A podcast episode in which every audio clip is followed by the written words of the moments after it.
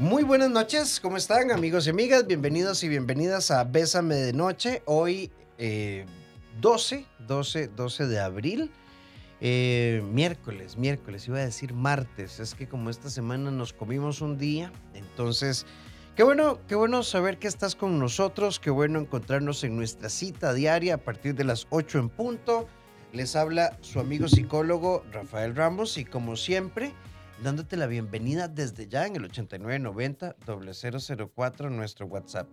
Hoy junto a dos queridos amigos, grandes colegas, eh, compañeros de vida, ¿cómo estás Carla Sánchez? Hola Rafita, muy muy bien, muy contenta de estar de vuelta después de esta semanita que estuvimos fuera y muy contenta de compartir hoy cabina con Gil.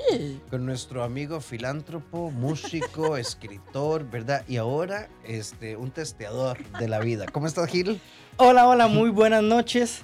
Este, sí, sí, es verdad, a mí me encanta la música, me encanta el arte y tengo un libro pendiente que Rafa siempre me jala las orejas, pero ahí vamos poco a poco, esperamos retomar muy pronto. Sí, y ya, no, Ya, yo, ya- ya yo devolví la plata de la preventa. y me metí- hice preventa y no, Y nada, y nada, tuve que devolverlo. Pero bueno, este no, súper contento de estar acá. Hoy les traemos un tema que está buenísimo. De hecho, quisiera aprovechar nada más un segundito para saludar a una persona muy especial, eh, don Carlos Rojas. Él es el suegro de mi hermano.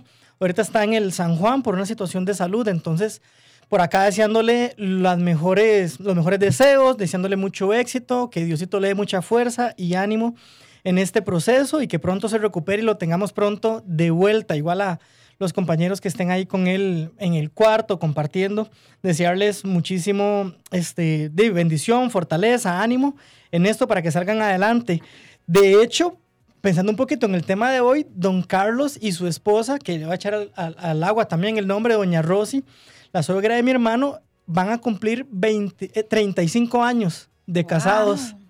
Sí, ¿se imaginan qué montón? Ni había nacido yo, no mentira, sí, pero este, 35 años de casados, así que bueno, don Carlos, le deseamos bendiciones, ánimo y que salgamos de esto muy pronto, un muy fuerte abrazo y ojalá que aprendamos un poquito para, y para que podamos algún día contar esas historias de 35, 50 años de casados, tal vez, de una relación bonita y satisfactoria. Y ya les hice un poquito de spoiler, así que la dejo ahí picando. Sí, y sabes que aprovecho, aprovecho tu saludo a don Carlos y demás, también para hacer un reconocimiento a todas esas almas hermosas, a esas personas que con vocación y una humanidad exquisita llevan consuelo a tantas personas eh, que están convalecientes por tantas razones en los hospitales, particularmente el Hospital Calderón Guardia, yo le tengo un amor, un amor muy particular. Fueron súper significativos en mi vida hace algunos años también, así que a todas esas personas que están ahí, que pasan invisibilizadas, gracias, gracias por llevar consuelo, salud física y emocional. Pero bueno, hoy vamos a estar hablando de un tema, eh, sonaba antes de iniciar nuestro programa, bailé con mi ex y se sintió como la primera vez. Me dio cosita, pero no, no, no, al chile, al chile, de verdad que no sentí nada. Hoy estamos hablando, hoy nuestro tema es, ¿crees o no? En el amor a largo plazo, 8990-004, nuestro WhatsApp. El arte de enamorarnos todos los días. Pero hoy tal vez brincándonos la cerca, no del amor cosita, ¿verdad? No, no del amor de, de, de- precious moments y este tipo de cosas, sino de, ese amor real, ese amor maduro, ese, ese amor que es erótico, ese amor que es solidario, ese amor que saca la basura, ese amor que seca la taza después de pringarla. em, muy importante. Todo este montón de cosas. Ese amor que sabe estar, ese amor que sabe escuchar, ese amor que se interesa, ese amor que construye, ese amor real, Carla. Ese amor que prefiere la paz antes de las discusiones y de quién tiene la razón y mantener el ego a flote, ¿verdad? A pesar de que eso arriesgue un poco la estabilidad y, y entramos en esos juegos de poder donde muchas veces nos vemos como que tengo que hacer tal cosa para que la otra esté feliz o para que el otro esté feliz y lo vemos como una carga y yo creo que ahí es donde empezamos a desgastar toda nuestra energía en discusiones que se pueden solucionar tan fácilmente, aunque la gente no lo crea, cuando hablamos desde el corazón y cuando decimos las cosas que realmente sentimos y creemos. Muchas veces eh, no es tanto lo que yo digo, sino cómo lo digo, ¿verdad? Y cómo le expreso a mi pareja lo que estoy sintiendo.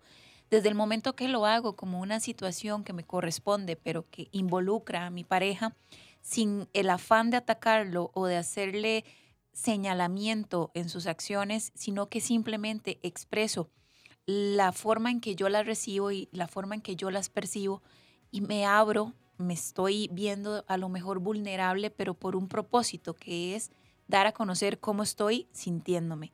Y si la otra persona tiene la apertura para ver un poco más allá y desde una forma empática entender de dónde viene y por qué reacciona y por qué se siente de esa manera y llegar a puntos de acuerdo, yo creo que ahí estamos tratando de hacer que el arte de enamorarnos cada día se pueda dar. Sí, antes, antes eh, haciendo un paréntesis importante, quisieran verle, y estoy seguro que de parte nuestra, es muy amiga de Gil también, a, la doctora Viviana García, una queridísima colega nuestra, em, por el fallecimiento de su primo. Eh, ella es sobrina de, Maribel Guardia. Y bueno, esto que están viviendo ha conmocionado mucho. Carla, antes de empezar el programa, qué fuerte, qué fuerte estas dos semanas, ¿verdad? Qué noticias más duras. Eh, la familia de la niña de Cartago y toda la realidad que hay detrás de estos procesos también. Pero bueno, a vos, Vivi, si nos estás escuchando, un abrazo a vos y a toda tu familia. Sí, sí, definitivamente que mm, a veces querer negar el dolor, las pérdidas, las situaciones difíciles en la vida es absurdo. En la vida hay dolor, hay pérdidas y vivimos en un mundo lleno de injusticias y cosas difíciles donde lo único que le puede dar sentido al final es el amor. Y no quiero decirlo tipo Disney o tipo John Lennon, aunque tiene un poco de sentido. El amor no en términos solo del romance, sino de esa energía o esa intención y capacidad humana que saca lo mejor de nosotros. Estamos hablando hoy de cómo mantener de manera permanente o constante con el paso del tiempo el amor, el romance ok, es posible estar la vida entera con mi pareja felices, bien, enamorados, em, siempre pasándola bien, siempre con la sexualidad al tope y las emociones al tope. No, la verdad es que no, no podemos controlar siempre lo que sentimos. Va a ser imposible no enojarnos o no frustrarnos en algún momento. Pero sí es posible amar, sí es posible amar de manera permanente, porque el amor, más que las emociones, que sí implica algunas emociones, eh, pero más que emociones, el amor es una decisión. Ahora, tal vez ya hemos escuchado esta frase, el amor es una decisión, pero bueno, ¿decisión de qué? ¿Hay un switch en la cabeza para amar? No, no, es la decisión de voluntariamente conocer a alguien para aceptarle tal y como es y sobre todo es la decisión de buscar su beneficio y buscar su bien.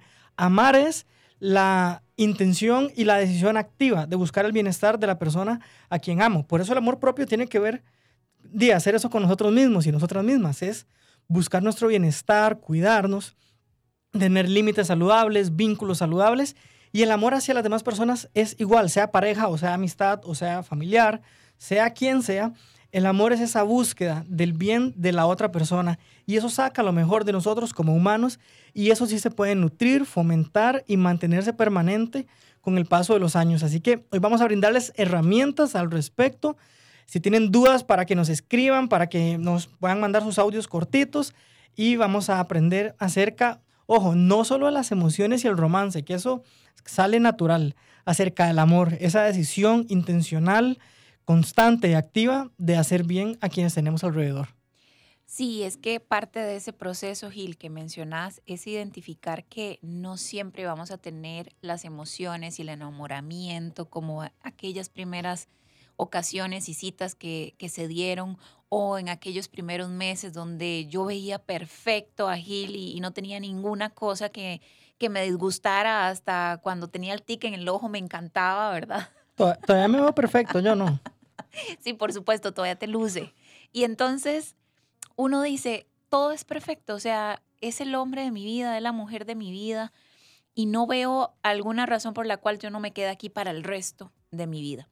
Y resulta que conforme vamos avanzando en la relación y vamos conociendo realmente la persona, ya vamos pudiendo ser quien realmente somos, porque uno siempre vende su mejor versión cuando está conquistando o cuando se está dejando conquistar.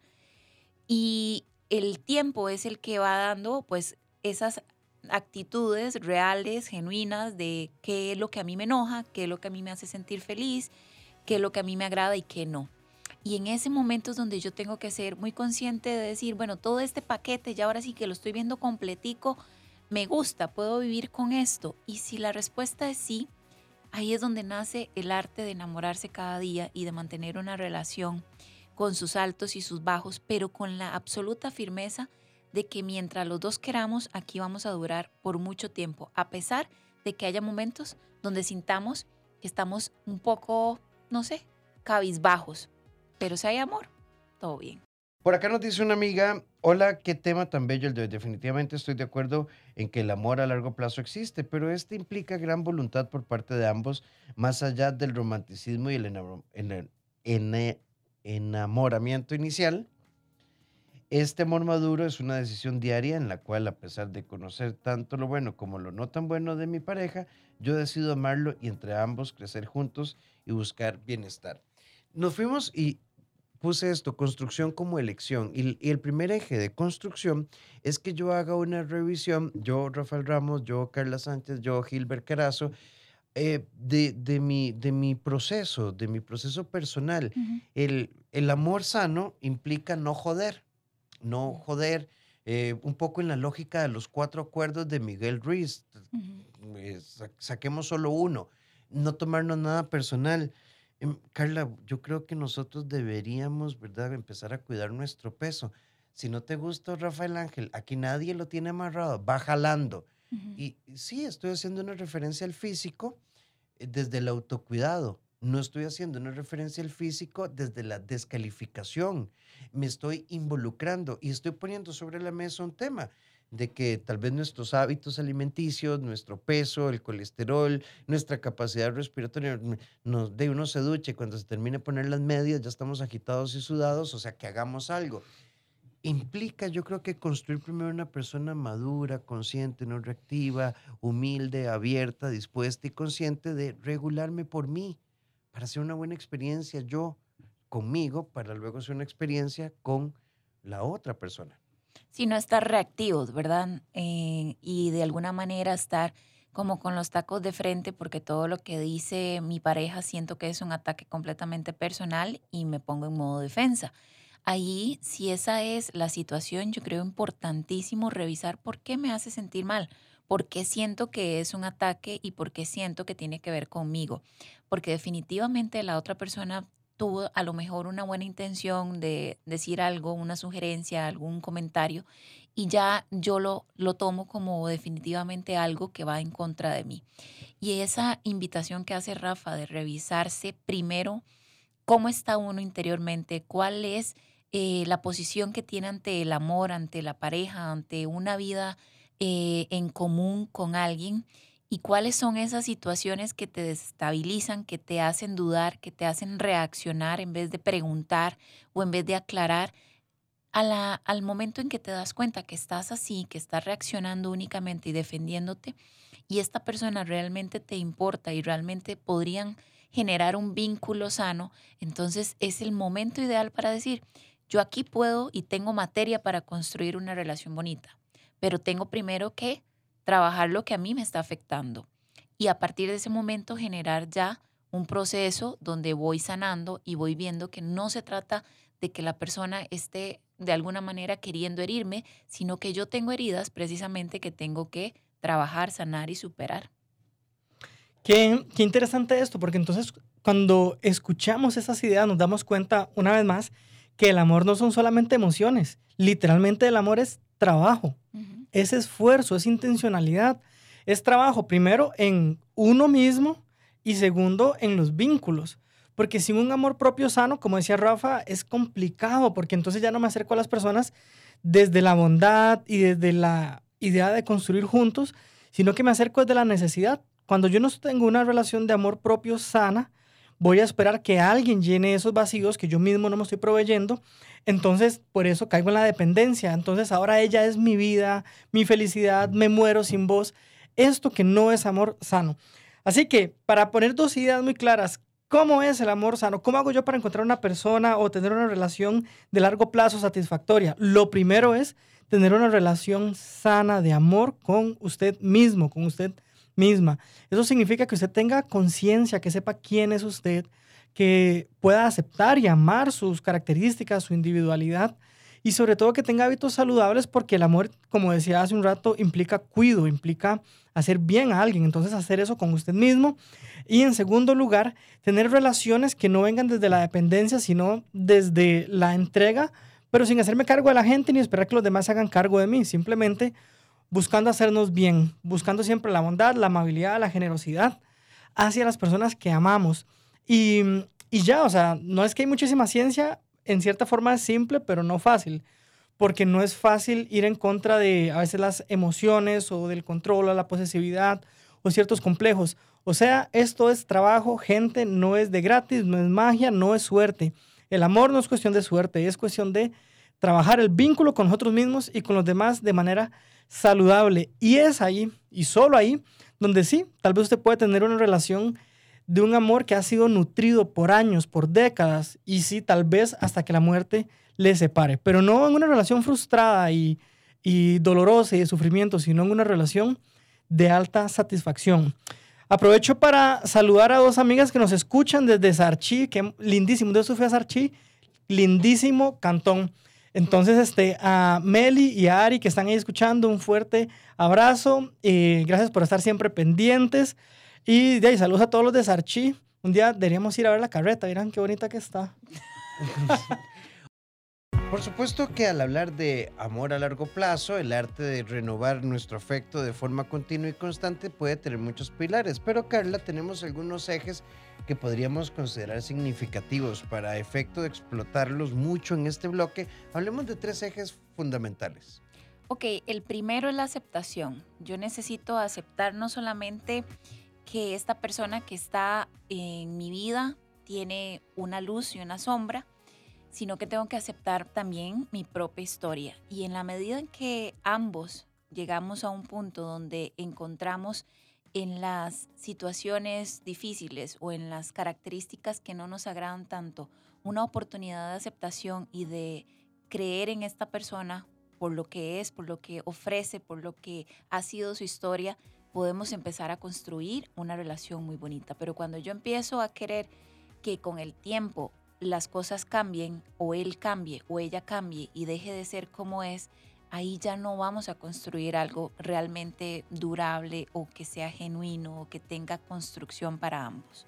La aceptación sería el primer paso. Luego el trabajo en uno mismo, el autoconocimiento es una de las partes fundamentales para una relación, porque en la medida en que yo sé qué me duele, qué me molesta, cómo reacciono, cuáles son los detonantes que, que generan incomodidad en mí, puedo también empezar a trabajarlos, a reconocerlos y a trabajarlos. Y también la empatía, ¿en qué sentido?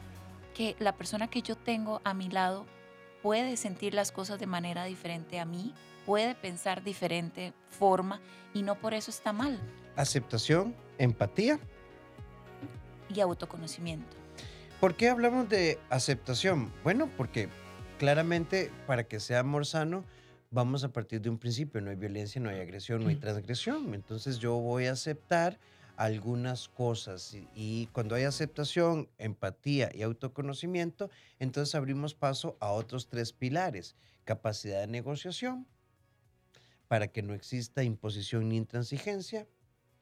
Luego de la negociación, capacidad de compromiso, es decir, yo me comprometo a generar bienestar. Entonces los acuerdos en pareja se construyen. Entonces, eh, cuando yo negocio y me comprometo, entonces hay un tercer eje. Se vuelve simple, se vuelve real, Gil. Claro.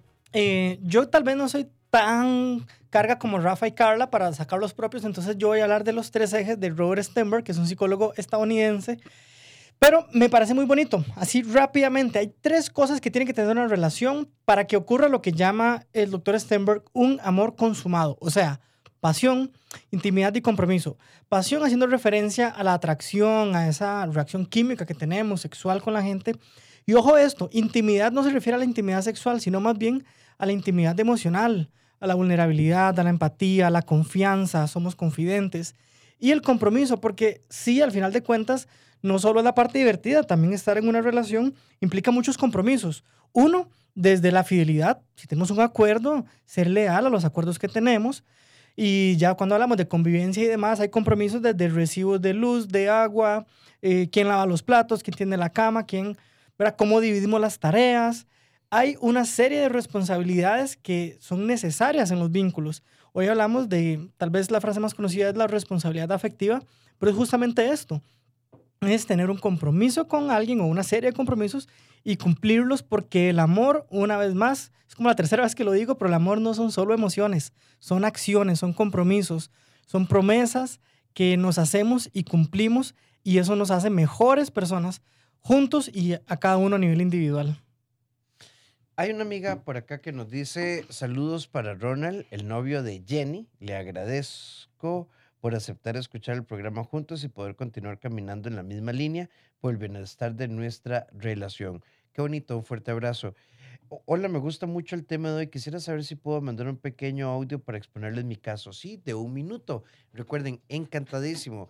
Eh, Carla Gil, por acá hay una persona que dice, ¿y qué pasa con el amor a largo plazo como luchar? Luchar contra el alcoholismo, luchar contra la mentira y luchar contra la infidelidad porque vos ves bondad. Ok.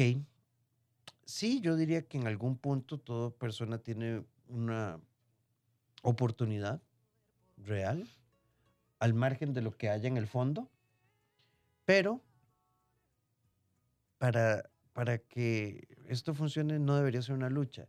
Es que yo me quedo porque hay cambio. Pero si yo estoy luchando para que la persona entienda que eso me hace daño, mm, ahí se distorsiona el tema. Y estoy esperando a que cambie para poder ser feliz y ya hay una condición completamente ajena a tu control que no vas a poder manejar y que te podría llevar incluso a vivir así por muchos años, esperando un cambio, esperando que la bondad que tiene esta persona alcance para que un día la historia sea diferente y podamos estar felices y tranquilos y viviendo nuestro amor. Y eso simplemente es un autoengaño, porque cuando ya hay una condición, sobre todo como este tipo de alcoholismo, cosas que ya ameritan una condición y, ameritan un seguimiento y un apoyo, no solamente de, una terapia, sino de otros profesionales que puedan sobrellevar en conjunto este tipo de enfermedades, es algo que no está para nada dentro de tu control ni que vos podas, por más que intentes ser la mejor mujer, la más comprensiva, la más bondadosa, la más empática, la más amorosa, la más respetuosa, no vas a poder hacer un cambio por esta persona porque eso depende únicamente de la voluntad y la decisión de él. Por acá también nos dicen buenas noches, gracias por el tema. ¿Y qué pasa cuando vos crees en el amor eterno, pero mi pareja no? Es que ahí yo, a mí Gil me contrató y me despidió y yo le digo, usted podrá echarme Gil, pero yo aquí vengo mañana a trabajar quiera o no quiera, yo aquí vengo. Y si tengo que echarme al guarda, me lo echo, pero yo aquí no me voy. Suena absurdo, ¿verdad? Bueno, esa lógica la podríamos aplicar al amor. Muy duro, pero cierto. Es que el amor eterno no siempre ocurre. El hecho de que haya un amor real no significa que va a ser eterno. Hay personas o parejas que sí lograron amarse hasta que la muerte les separó, pero hay otras parejas que no, incluso hay parejas que se han amado, se han amado realmente, pero por cosas de la vida, sean circunstancias, pérdidas, errores, infidelidades o lo que sea, se deterioró el amor, a veces por el mismo descuido, porque dejan de nutrir el amor, dejan de nutrir el vínculo y pasa el tiempo y el amor se deteriora y se va. Entonces, la realidad, amiga, es esta. No siempre el amor real es eterno. A veces el amor se muere y cuando se ha muerto, toca hacer un duelo y seguir eh, por el camino propio y reconstruirse. Sí, buenas noches, gracias por el tema, qué bonito, me gusta mucho. ¿Y qué pasa cuando lo das todo, te entregas, pero la otra persona no te corresponde? Es que, vamos a ver, estamos hablando, ¿verdad?, del arte de enamorarnos cada día y de cómo mantener de alguna manera vivo el afecto o de potenciarlo. Entonces, si partimos de esa realidad es porque los dos, los que conforman esta relación, están en la misma sintonía. ¿Qué quiere decir eso? Que los dos quieren trabajar por su relación, que los dos están conscientes de cuál es la parte oscura y cuál es la parte, digamos, clara, la luz y la sombra de mi pareja. Y aún así quiero estar con esta persona porque me aporta valor, porque me suma, porque hacemos equipo, porque tenemos planes juntos. Y sí, hay días en los que no lo quiero ver o hay días en los que no la quiero ver y, no, no me cae así súper bien que digamos, pero sé muy conscientemente que es la persona que quiero tener a mi lado y que él o ella quiere tenerme a mí a su lado. Entonces en esa vía hay que ¿qué? Ser pacientes, ser detallistas, sorprenderla, sorprenderlo, hacer esas cosas que sé que a él o a ella le alegran, porque es parte de lo que a mí me gusta ver, verlo sonreír, verla sonreír, siendo una persona que se siente amada. Y es algo que yo también estoy recibiendo de vuelta y que a lo mejor hay momentos en los que algo pasó, no sé, hay un, factor externo que nos está generando cierta presión y eso hace que a lo mejor no estemos tan presentes en esta relación, pero tenemos la seguridad de que es algo pasajero que vamos a poder resolver entre los dos y que por eso a lo mejor no estamos tan conectados, pero tenemos la seguridad de estar juntos. Y ya cuando estamos hablando que es que yo quiero algo, pero él no, entonces ahí no hay ningún arte para enamorarse, ahí hay más bien que tomar decisiones. Justo estaba pensando al escuchar a Carla que probablemente algunas personas nos escuchan en este momento y pensarán, wow, qué complicado, qué montón de cosas, qué trabajo, qué esfuerzo. Pero la respuesta es que sí, no hay nada en la vida a nivel profesional, a nivel de objetivos físicos, de salud, de ejercicio, de atletismo, de lo que sea, exacto, académicos, profesionales, que se den por arte de magia. Siempre el éxito es fruto de esfuerzo, de trabajo, incluso de vulnerabilidad, de tomar riesgos, pero riesgos sensatos, donde vemos que vale la pena. Entonces sí, tal vez más bien la idea de que el amor debería ser algo mágico, que se da fácil y natural y encuentro a la persona de mi vida y todo se da como en automático. Y no, esa idea nos la vendió supongo que Hollywood y algunas canciones, pero no es real. El amor sano, el amor sólido es el fruto de trabajo y sí, esa es la noticia que les tenemos. ¿Cómo se puede mantener un amor de largo plazo? Con mucho trabajo, con mucho esfuerzo, con una decisión todos los días de buscar el bienestar de la persona que tengo a mi lado. Una amiga nos cuenta la siguiente historia. O sea, si no estamos alineados y sincronizados, no puede haber amor a largo plazo, así de simple. Y cuando forzamos la realidad, entonces nos frustramos y luchamos por amores que solo existen en nuestra cabeza. Resultado de la dependencia, las culpas, una moral o espiritualidad mal entendida, en fin. Vean esta historia. Esta amiga nos dice, em, resulta que estaba en una relación de cinco años, yo tengo mi casa, él tiene su apartamento, desde que empezamos a ser novios yo le dije a él que yo quería ser mamá, tengo 42, él me dijo que era operado y luego de pensarlo mucho decidí hacerme un in vitro. Conversamos el tema y me dijo que estaba de acuerdo. Nos llevamos bien. Con el embarazo, gracias a Dios, al inicio me acompañó a las citas, luego cambió, me decía cosas hirientes porque mi cuerpo estaba cambiando, obviamente por mi bebé. Fue duro, pero tuve que terminar esa relación porque entendí que él quería tener una relación conmigo, pero sin bebé y con mi cuerpo normal, sin panza.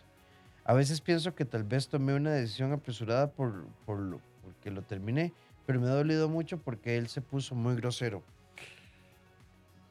Bueno, bueno, bueno, es que sí, hay varios temas interesantes. Sé que el hecho de haber hecho la fertilización in vitro y todo el esfuerzo extraordinario que se hizo puede generar como mayor frustración, pero igual quiero poner esta idea para, para verlo un poco en frío. Si él no hubiera estado operado y es cualquier pareja que decide tener un hijo y durante el embarazo el hombre tiene estos comportamientos, o sea, sería parecido al dolor, ¿verdad? Sé que hicieron un esfuerzo extra, pero al final el problema no tiene tanto que ver con el tema de la concepción o cómo se dio, sino en que probablemente no se conocían lo suficiente como para tomar una decisión tan grande como tener un hijo. Ahora, si ya el bebé está acá o la bebé, pues a, una mamá eh, espectacular, estratosférica, increíble y, no dudo que pueda crecer ese bebé en un ambiente óptimo, aunque no viva junto con su padre biológico. Eh, la parte del cuerpo me, llama la atención que diga, él quería mi cuerpo normal. Bueno, es que el cuerpo normal embarazado es con pancita. Eso es normal, eso es natural.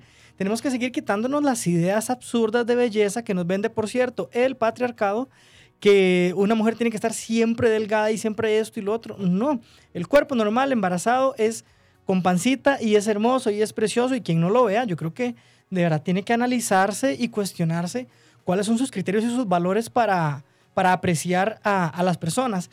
Eh, sí, tal vez fue un riesgo eh, decidir la, el tema del niño si, si no había tanta seguridad, pero de nuevo, amiga, yo no la culpo. Él fue responsable de decirle, sí, hagámoslo, sí, hagamos el proceso, y luego fue irresponsable, y de eso usted no es culpable. Pero sí, es ahora responsable de asumir las consecuencias y de tomar las mejores decisiones para usted y para su bebé. Y no dudo que tenga la capacidad de hacerlo y crecer a partir de todo esto. Y si no quiere asumir la paternidad de ya, búscate un asesor legal, ¿verdad? Porque él dijo que sí. Así que bueno, para adelante. En nuestra sección La vida soy te proponemos lo siguiente. Las palabras vacías son aquellas que no tienen acciones y estas te ayudan a tomar decisiones. Aprender, crecer y compartir. Bésame de noche. Quisiera que me expliquen, nos dice una amiga, cuándo luchar y cuándo no, cuándo seguir dándolo todo y cuándo no. Eh, yo llevo 17 años de un martirio con algunos momentos bonitos, pero soy una mujer de fe.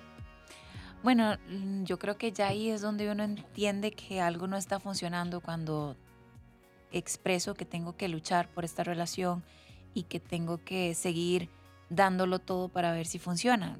A partir de, esa definición y de esa forma de etiquetar una relación de pareja, nos da la apertura para decir que estamos intentando algo donde no estamos recibiendo lo mismo, ¿verdad? Porque una cosa es invertir tiempo en la relación, una cosa es tratar de eh, procurar no solamente mi bienestar, sino el bienestar de mi pareja, que tengamos proyectos en común, que podamos trabajar en equipo, que nos hagamos compañía, que tengamos actividades que nos hagan sonreír y que podamos convivir de alguna manera igual, pasando situaciones complicadas, pero sabiendo que estamos juntos en un mismo camino, que decidimos estar ahí. Pero en el momento en que ya no estoy recibiendo eso, ahí es donde uno tiene que entender que eh, el sueño y la idealización de una relación de pareja hermosa, armoniosa y bonita no depende de cuánto yo siga luchando y no depende de cuánto yo tenga que seguir dándolo todo. Por el contrario, es cuando más tengo que percatarme en dónde estoy depositando toda mi atención, mi concentración para que algo funcione, si en una tierra fértil o por todo lo contrario, donde ya no hay oportunidad. Sí, me parece muy valioso la idea de que es una persona de fe. A veces esa fe le va a ayudar para restaurar la relación, sí y solo si ambos están comprometidos con el cambio. Pero si no, que esa fe le ayude a poder dejar una relación que ya no es sana para reconstruir su vida, para elaborar el duelo y seguir adelante, porque no es sano, no es este, recomendable estar en un vínculo donde han pasado 17 años y estoy frustrada. No, no, veo cómo, ¿verdad? Entonces, de nuevo, la fe podría ayudar a restaurar el matrimonio y si no, a más bien restaurar su vida por aparte de ese matrimonio. Totalmente. Sí. Yo, yo, a ver, por supuesto, de, siempre que tocamos temas así, me gusta mucho tocarlos con Don Milton Rosales, porque aparte de ser psicólogo, teólogo y pastor, pues tiene toda una vida pastoral y me parece una autoridad en psicología en este país y en teología. Y recuerdo que él decía que hay enseñanzas bíblicas muy interesantes a nivel emocional cuando creo que es en Hechos de los Apóstoles, cuando Jesús termina el training de los discípulos y los va a enviar a predicar de dos en dos, Pedro, que tenía una personalidad como muy ansiosa, tal vez hoy le mandaríamos un poquitico de ributril o de tafil, ¿verdad? este, le dice, pero maestro, ¿qué pasa si, si nosotros comunicamos la buena noticia y la persona no, no, no quiere escucharla? Y Jesús le dice, y nada, está media vuelta, se sacude el polvo de las sandalias y sigue, el que quiera escuchar, que escuche. Y, creo que esta propuesta de libertad, esta propuesta de, de, mm, de integración desde la conciencia, de participación libre en un proyecto de dos, es uno de los ejes, Carla, para que haya amor a largo plazo. Sin, sin conciencia de libertad y compromiso personal, todo lo demás es desgastante y desgastarse no es parte del amor. Ni es el arte de enamorarse cada día, ¿verdad?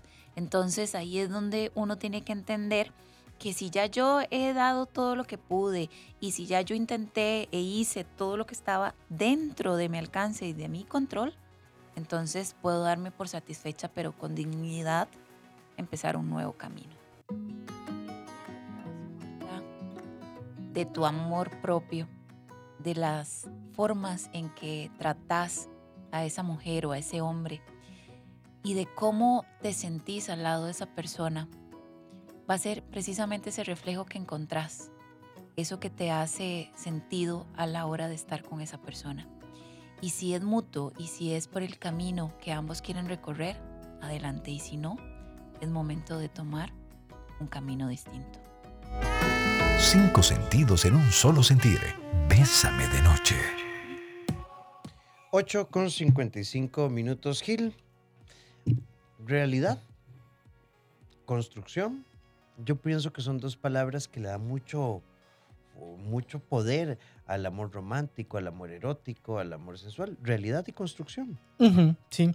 Lo que nos enseñaron en Disney, en Hollywood, del príncipe azul y la dama en apuros, eso es fantasía.